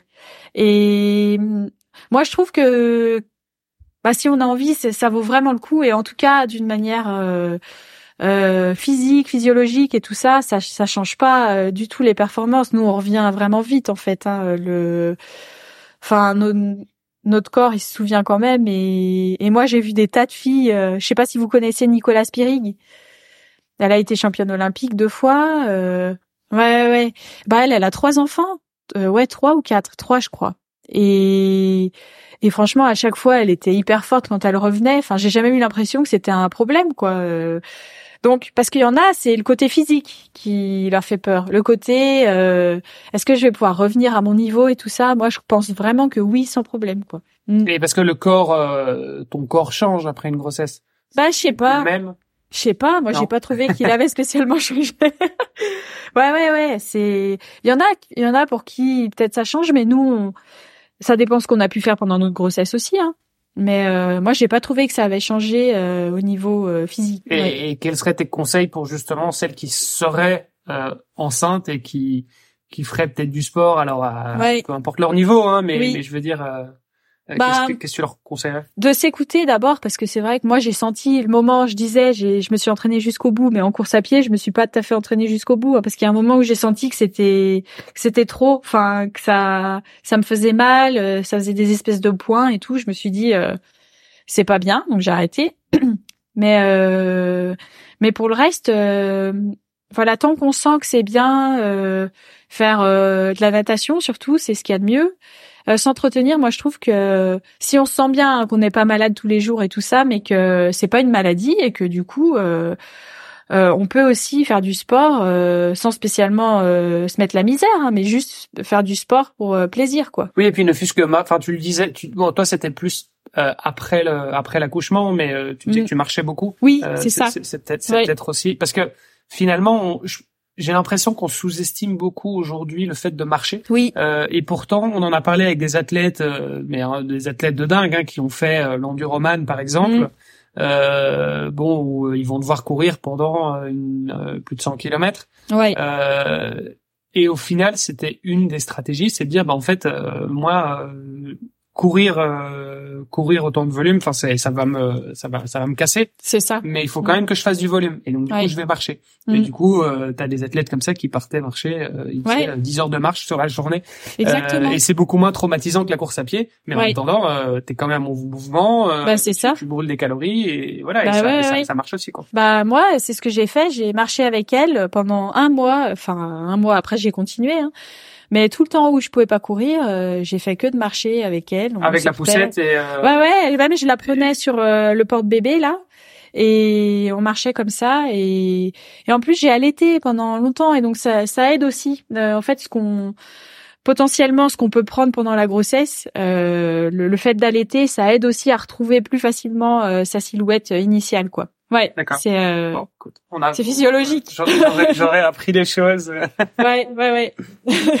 ok, euh, d'accord. Mais tu marchais, euh, tu, tu, tu marchais quoi? Tu, tu marchais une heure ou tu partais Ah ouais, parfois. Ah non non non non. Euh, parfois je marchais juste une heure. Euh, ouais, ça devait être ça, une heure. puis parfois j'y allais deux fois dans la journée, quoi.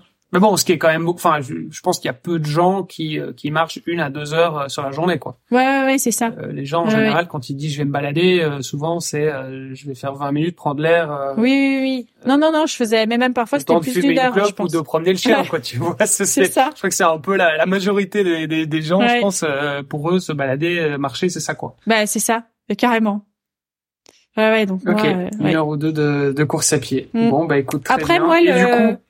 Le, le plus dur pour moi euh, après, euh, une fois que j'ai pu reprendre la compétition, euh, l'entraînement normal et tout ça, ça a été justement l'histoire de la culpabilité là sur sur ma petite. En fait, j'avais vraiment l'impression que je je j'avais je prenais pas mes responsabilités de maman quand j'allais m'entraîner. Alors que même mon mari il me disait mais écoute, en fait, c'est ton boulot. Donc là, tu, c'est comme si tu étais au travail. Il dit donc t'as pas à culpabiliser. C'est voilà, c'est. mais est-ce que t'aurais culpabilisé si t'étais derrière un bureau, euh, enfin derrière un je sais pas du assis tout. sur un bureau Justement, je sais pas. C'est comme si en fait c'est tellement un plaisir pour moi de faire ce que je fais que je le prenais pas comme un métier et que donc c'était une manière de culpabiliser aussi quoi.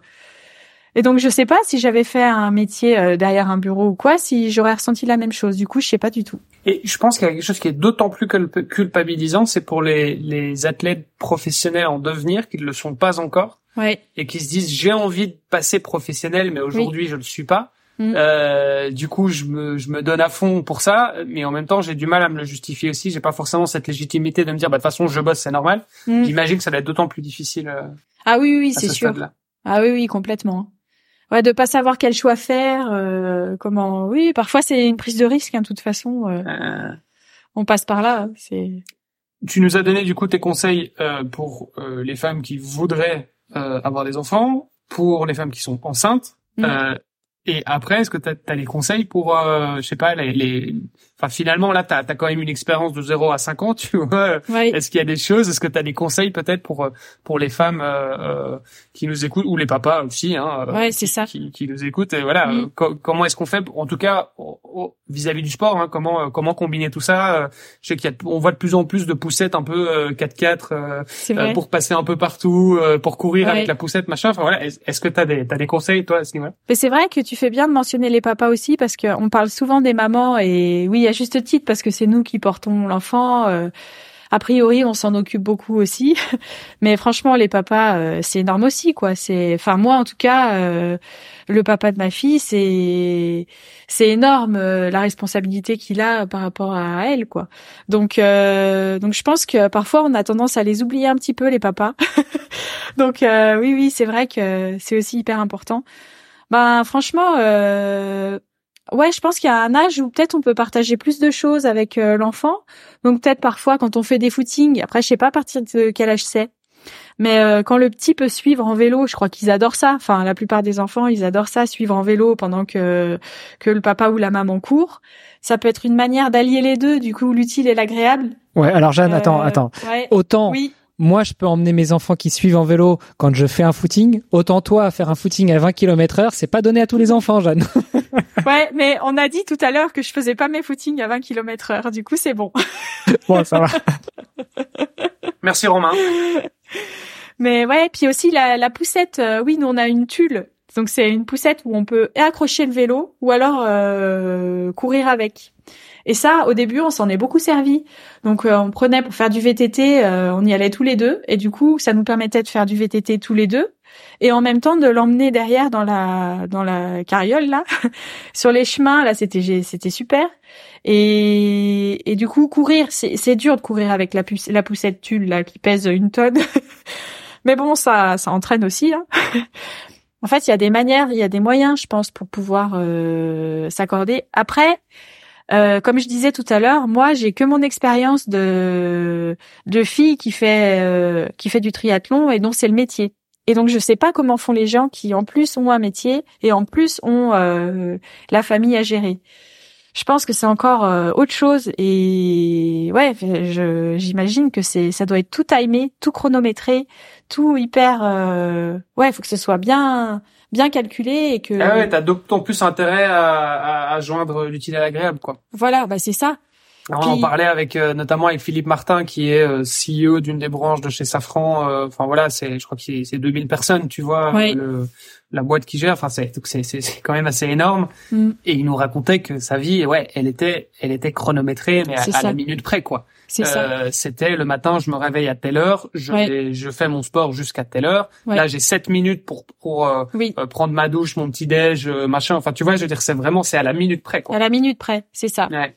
Et ça, euh, eh ben, je pense qu'il faut, il faut être vraiment hyper courageux pour le faire, quoi, parce que bah ça demande une rigueur que tout le monde peut pas ou a pas envie d'avoir, quoi. C'est, c'est vraiment un choix et c'est, et c'est d'autant plus admirable, quoi. Je trouve, hein, en tout cas. Ouais, puis d'autant quand t'as des enfants, euh, je rappelle que les écoles, les crèches, les garderies, ça attend pas 25 minutes. hein. Au bout de 12 Voilà, minutes c'est 30, ça. ça. appelle la police. Voilà, le papa ou la maman sont pas venus le chercher. Alors moi, il y a plein de fois où j'arrive devant l'école euh, en en affaire de- en tenue de course à pied, à moitié dégoulinante et tout. C'est bon, je suis à l'heure.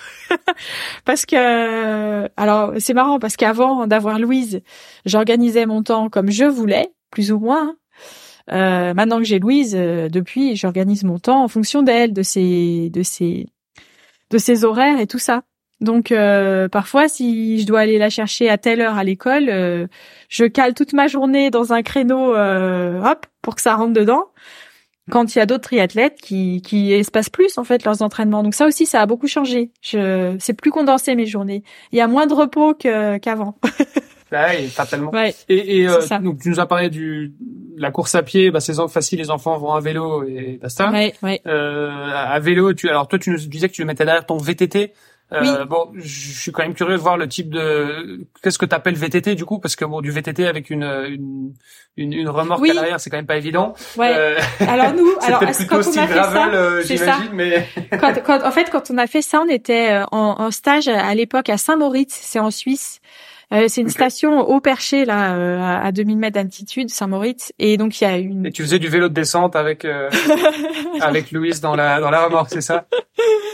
Alors là, faut me voir déjà en, vélo de descente. euh, moi, toute seule sans carriole, j'ai peur. Alors j'imagine même pas avec euh, quelque chose derrière, quoi. Non, c'était des chemins tout plats et avec pas beaucoup de cailloux et tout ça. C'était en gravel, ça passait largement, quoi. Ouais, c'est ça. Donc en fait, c'est c'est ce genre de chemin-là. C'est ou alors sur une piste cyclable ou des choses comme ça. Oui, non mais j'imagine. Ouais, ouais, ouais, c'est sûr. Mais après, j'ai des amis, bah, par exemple, mon entraîneur, Romain, il part faire du ski de fond avec ses petites derrière dans le, dans la carriole, parce qu'il y a aussi un machin pour euh, accrocher au ski de fond, et il prend des descentes euh, à fond, quoi.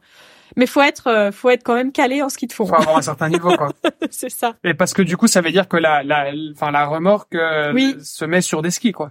Euh, je crois que c'est ça. Oui, oui, forcément. Ouais, ouais, c'est ça. Sinon tu mm. bousilles les, les pistes. Sinon, ça marche tu pas. Tu bousilles la, la, piste de ski de fond et les, les gens sont pas contents derrière.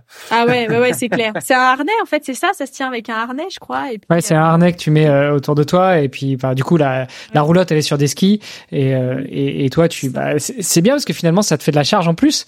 Euh, bah, c'est ça. Aussi bien euh, sur du plat ou sur de la montée où tu dois tirer et puis en descente, bah, t'as intérêt à avoir un bon centre de gravité pour éviter que ah bah, ce soit la carriole qui te pousse. Ah ouais, complètement. Bah là. Et en natation, on a on a déjà vu, euh, euh, tu sais, des, des gens qui nagent avec euh, les enfants dans la, alors peut-être pas la bouée, mais le, le kayak, je sais pas, un espèce de dans le zodiac gonflable. ah ouais, il y a ça, c'est vrai.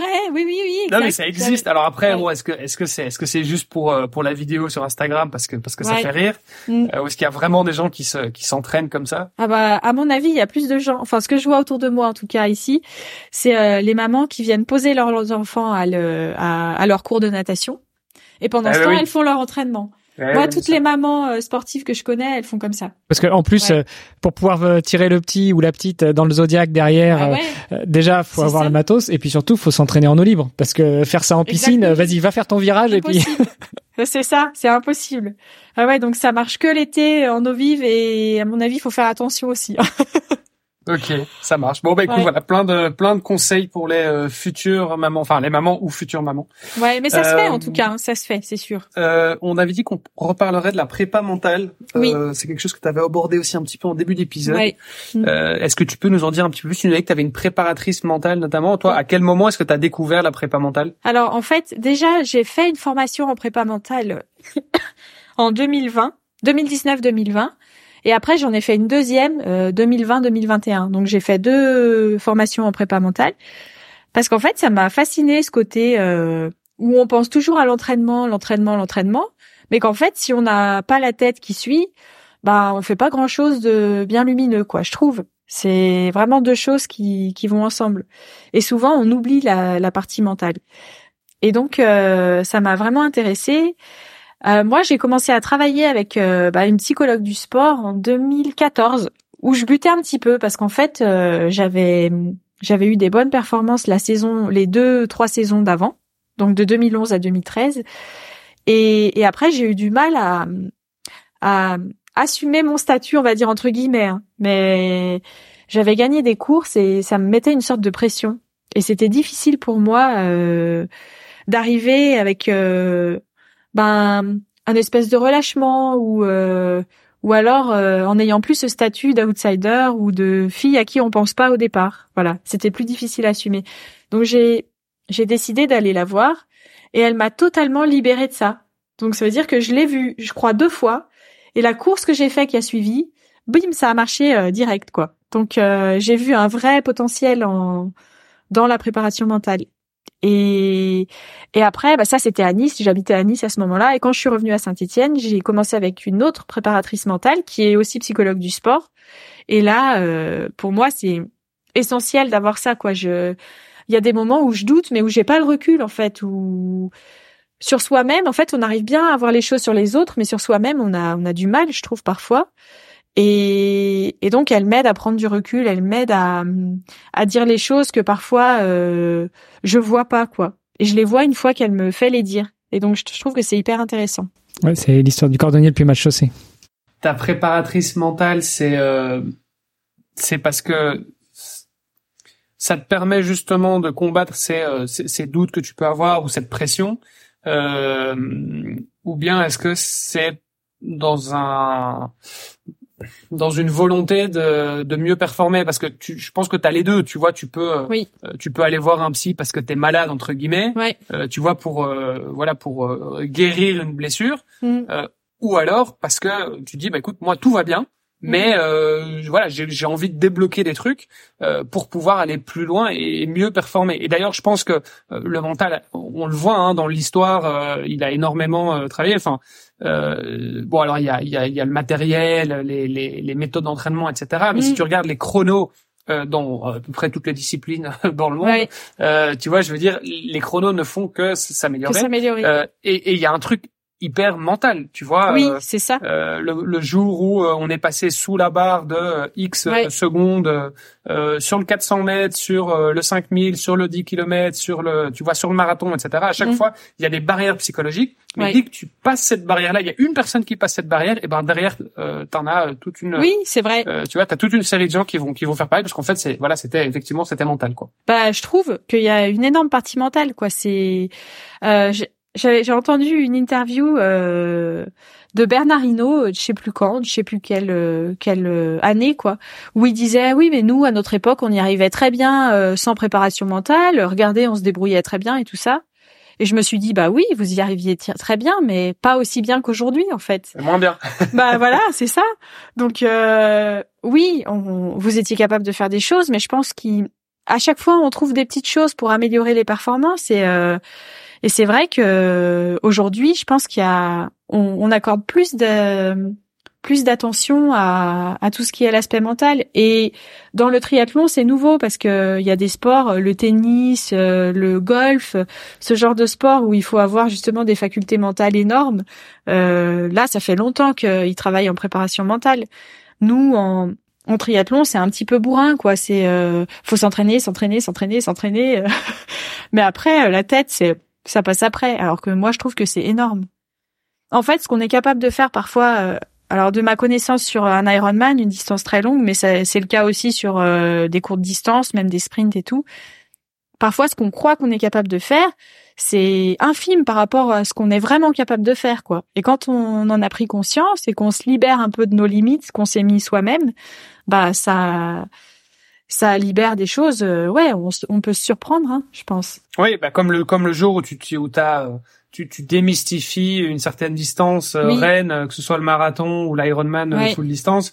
Mm. voilà. Et avant ça, tu te dis, c'est en fait toute une montagne. Ouais. Et une fois que tu l'as fait, tu te dis bon, ouais, ok, bon, t'en es peut-être un peu chié, mais en fait, en, en réalité, ça va. c'est ça. Pourrait le refaire, quoi. Mm. C'est ça.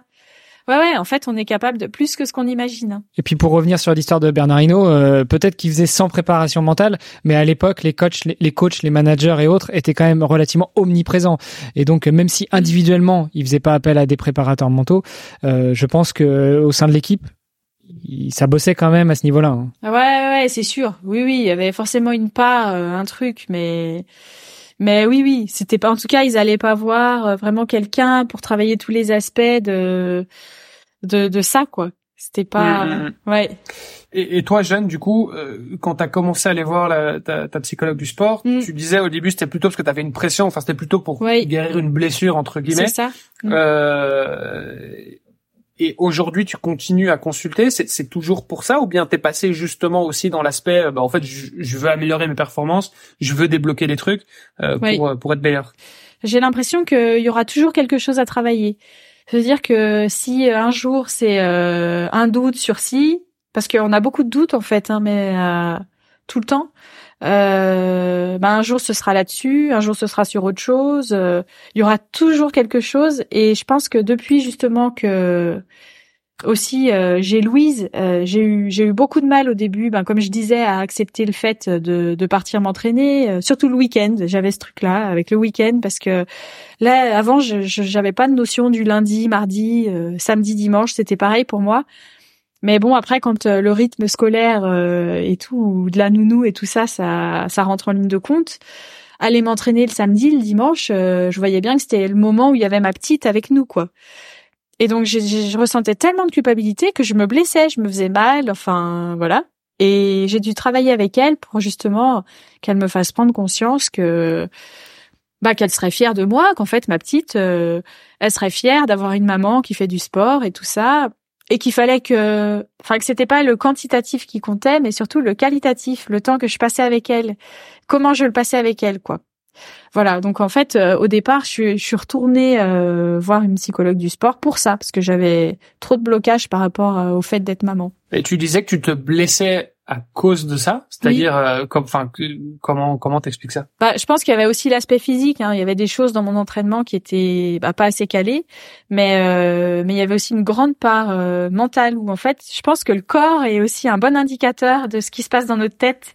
C'est que euh, il parle souvent. Bah, on dit les gens qui ont mal au dos, c'est qu'ils en ont plein le dos. Enfin, des petites choses comme ça. Mais c'est pas si bête. En fait, c'est vrai que parfois notre corps parle et moi j'avais vraiment l'impression qu'il m'arrêtait, mon corps m'arrêtait en plein en plein élan, comme pour me dire mais attends, il faut que tu réfléchisses à ce que tu fais, à pourquoi tu le fais, tout ça, euh, euh, à pourquoi tu culpabilises et il m'arrêtait exprès pour que je prenne le temps de de réfléchir parce que sinon je me posais pas, j'avais pas le temps d'y réfléchir et tout ça quoi. Ouais, oui, c'est un peu un côté euh, euh psychosomatique. Oui, c'est ça. Mais dans le Enfin oui, si psychosomatique. En fait. Ouais, en fait, euh, euh, un an après la naissance de Louise, j'ai eu une douleur mais affreuse qui m'empêchait de courir et tout. On n'a jamais rien trouvé aux images, rien, euh, rien du tout quoi. J'ai continué comme ça pendant six mois, euh, huit mois, je crois, avec euh, une douleur qui m'empêchait de faire des courses et tout.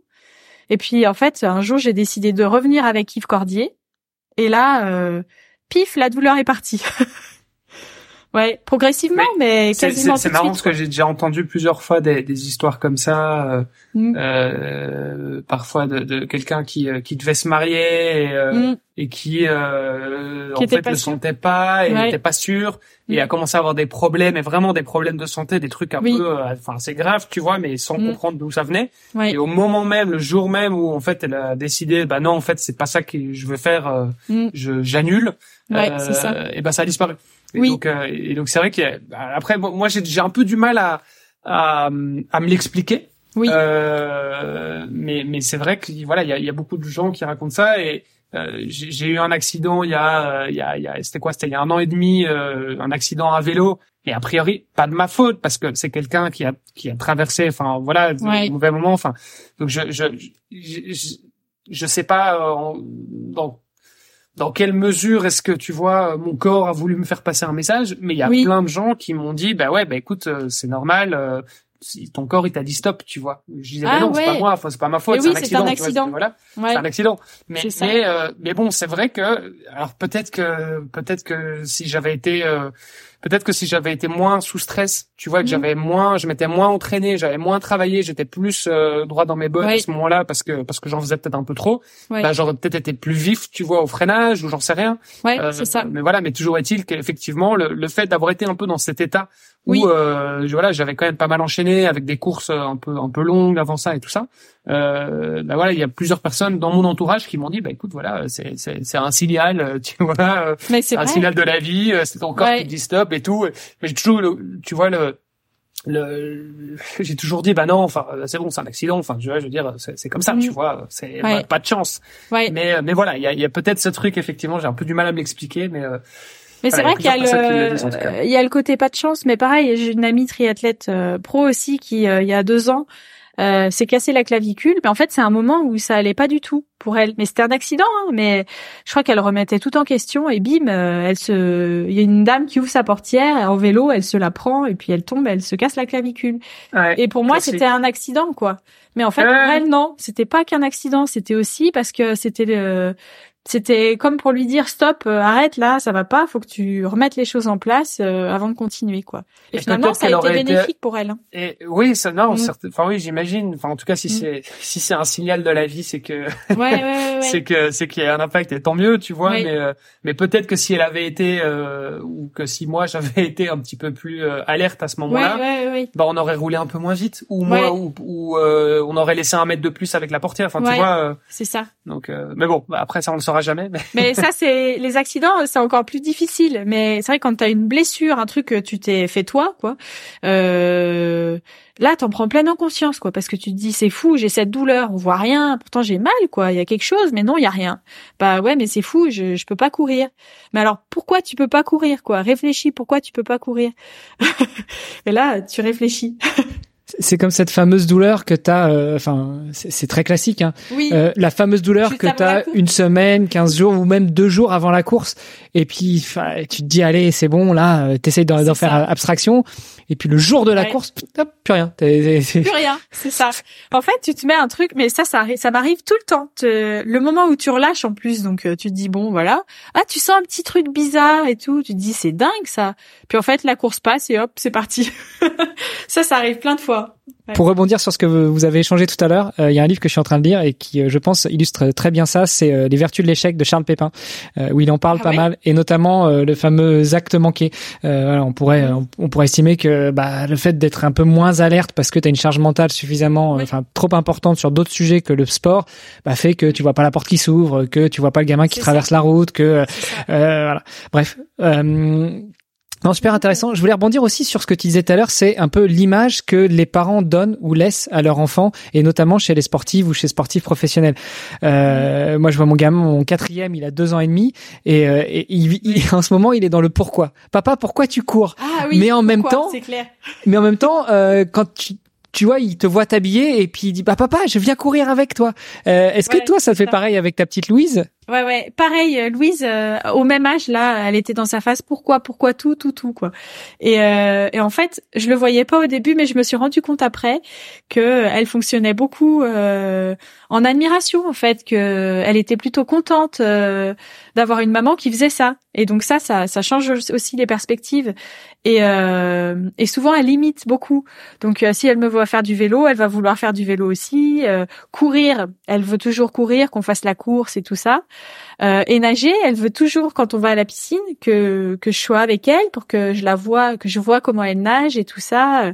Puis en fait, on lui a pas appris à nager, elle m'a vu nager et donc elle imite quoi. C'est c'est beaucoup d'imitation. Bah, c'est génial. Ouais. Ah oui, c'est génial d'avoir ces modèles-là et, je me reconnais aussi. Hein. Enfin, je veux dire, euh, moi, mon papa, euh, bah, il fait du vélo, il a toujours fait beaucoup de vélo. Ouais. Et euh, il en fait encore plus que moi aujourd'hui, tu vois. Donc, donc oui, ça a toujours été un modèle. Enfin, tu vois, je veux dire, c'est ça a toujours été présent. Et même s'il y a eu des, il y a eu des moments où je me suis un peu éloigné du vélo parce que voilà, j'avais j'avais d'autres choses à faire pour l'adolescence, tout ça, voilà. Ouais. mais, mais au final, c'est un truc, ça reste inconsciemment, c'est là, tu vois, c'est dans, c'est dans l'esprit.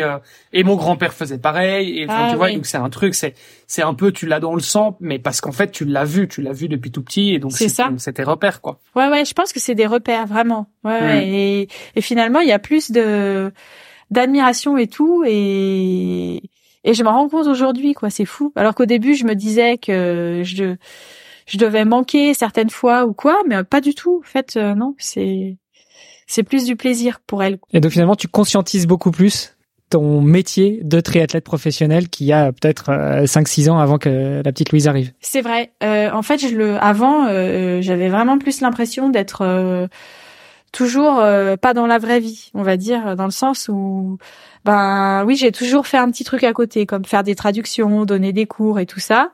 Mais franchement, à côté, mon métier de triathlète, j'ai jamais eu l'impression que c'était un métier. C'était c'était ma passion, puis j'avais de la chance, euh, je pouvais gagner un peu ma vie avec.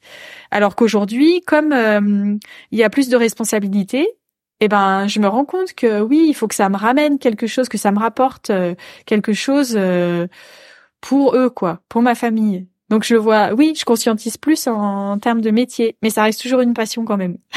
Jeanne, on arrive tout doucement à la, fin de l'épisode. Euh, pour revenir peut-être rapidement sur la prépa mentale, si tu devais, euh, si tu devais partager, euh, je sais pas, euh, mettons trois conseils euh, en termes de prépa mentale, en tout cas trois techniques que toi tu utilises qui, qui, qui, qui ont bien marché pour toi, ce serait quoi? Alors je dirais la première, c'est euh, de pas vouloir en faire trop ou plus, parce que par exemple en tennis, on le voit beaucoup s'il y a un, joueur qui, qui se dit allez je vais tout donner là je vais faire le show et tout je vais montrer de quoi je suis capable ben il en fait trop et en fait il dépasse un peu ses limites et ça passe à côté quoi.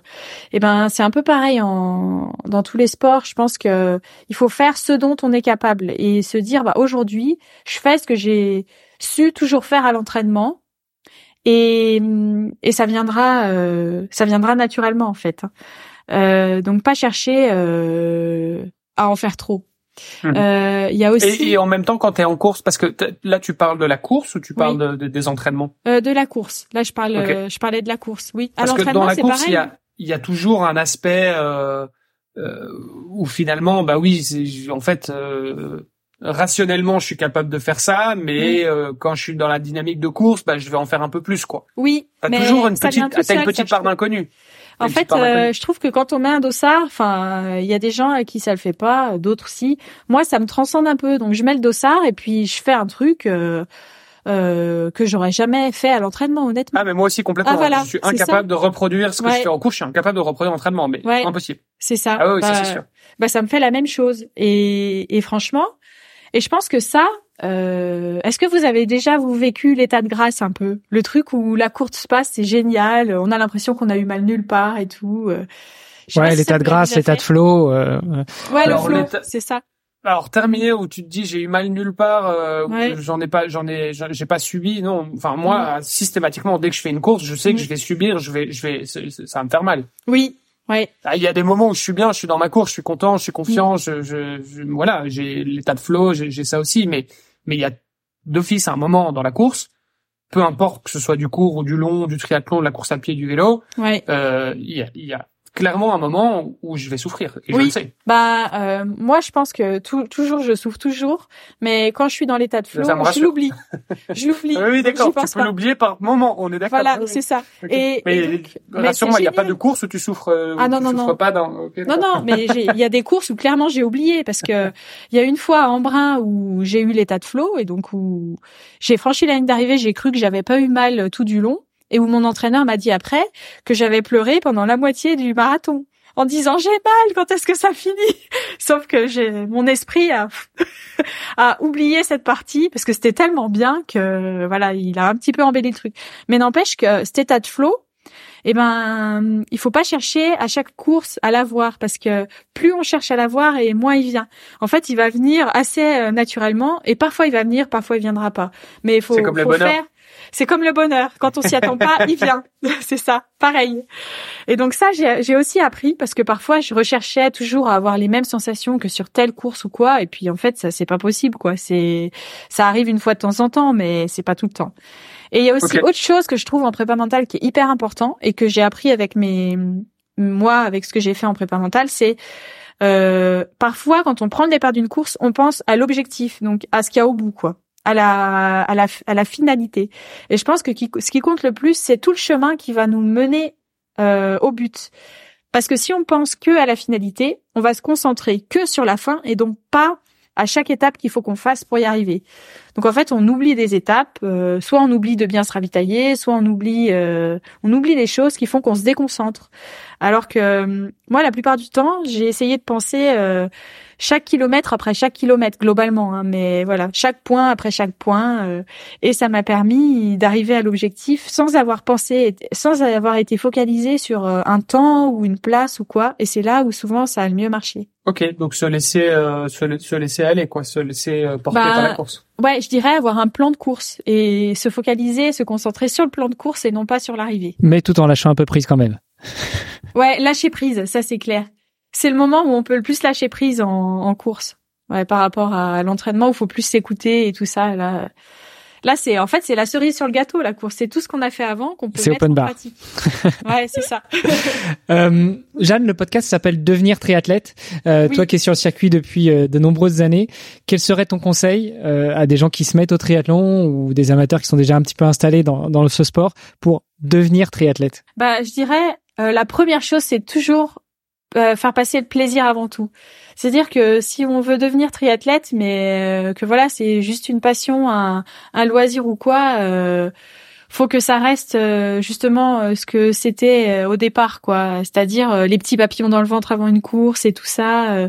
Donc je pense tout mettre en place pour que ce soit du partage avec les gens et euh, et que, ce- que ça reste un moment agréable et et puis aussi de de, de réaliser qu'on est capable de beaucoup plus que ce qu'on croit. euh, C'est une belle conclusion. Euh, et puis, bah, pour terminer, où est-ce qu'on te retrouve, Jeanne, si on veut continuer à échanger avec toi, euh, rebondir sur des sujets ou même approfondir certains sujets euh, qu'on a pu voir dans, dans le podcast? Alors euh, je j'essaye de bien me tenir aux réseaux sociaux. Hein. Je suis pas la génération réseaux sociaux, mais je m'y tiens. Alors j'ai une page Facebook et euh, j'ai aussi une page Instagram euh, et les deux euh, je je mets un petit peu du contenu, de ce qui m'inspire et tout ça.